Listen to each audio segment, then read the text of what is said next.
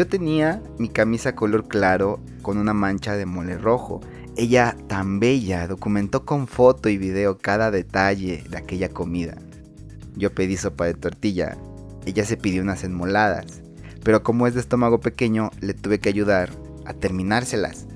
Previo a esta salida, ella y yo siempre estuvimos en contacto por WhatsApp para darnos los buenos días, para contarnos un chisme, para ponernos al tanto de alguna situación, algún momento, alguna experiencia, o para desearnos las buenas noches.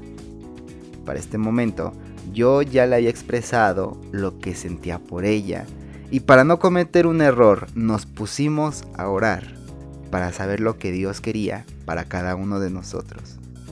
El punto es que fui claro. No podía esperar más. Necesitaba probar sus labios. Aquella vez, después de la comida, sentados en una banca, sintiendo el rozar del viento en nuestras mejillas, en las vísperas de Navidad, ella se recostó en mi hombro. Entonces yo volteo sigilosamente y sin querer me percato de la vulnerabilidad de sus labios. Y dije, Edu, ahora es cuando. Sí, la besé. Y fue un beso totalmente correspondido. Ahí me di cuenta de que ella esperaba ese momento tanto como yo.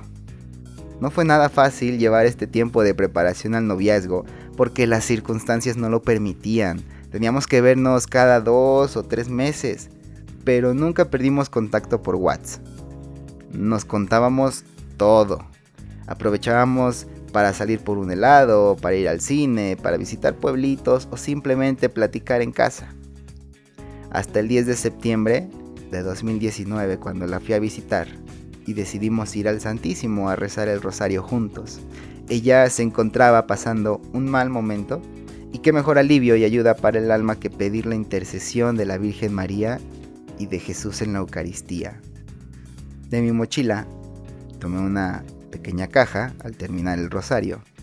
Era muy diminuta. Contenía una nota enrollada y un anillo marcado por una cita bíblica.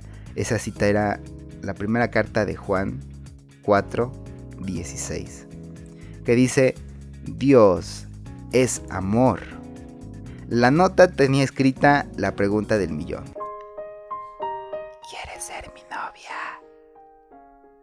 Yo estaba temblando amigos y pude notar que ella estaba también un poco nerviosa. Quizás no se lo esperaba o quizás sí, no lo sé.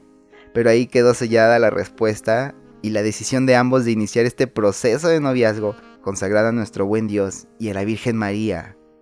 Créanme que anhelo con toda mi alma el día en que podamos cambiar este anillo que nos recuerda nuestra promesa de castidad por el anillo que nos una como prometidos para llegar al altar.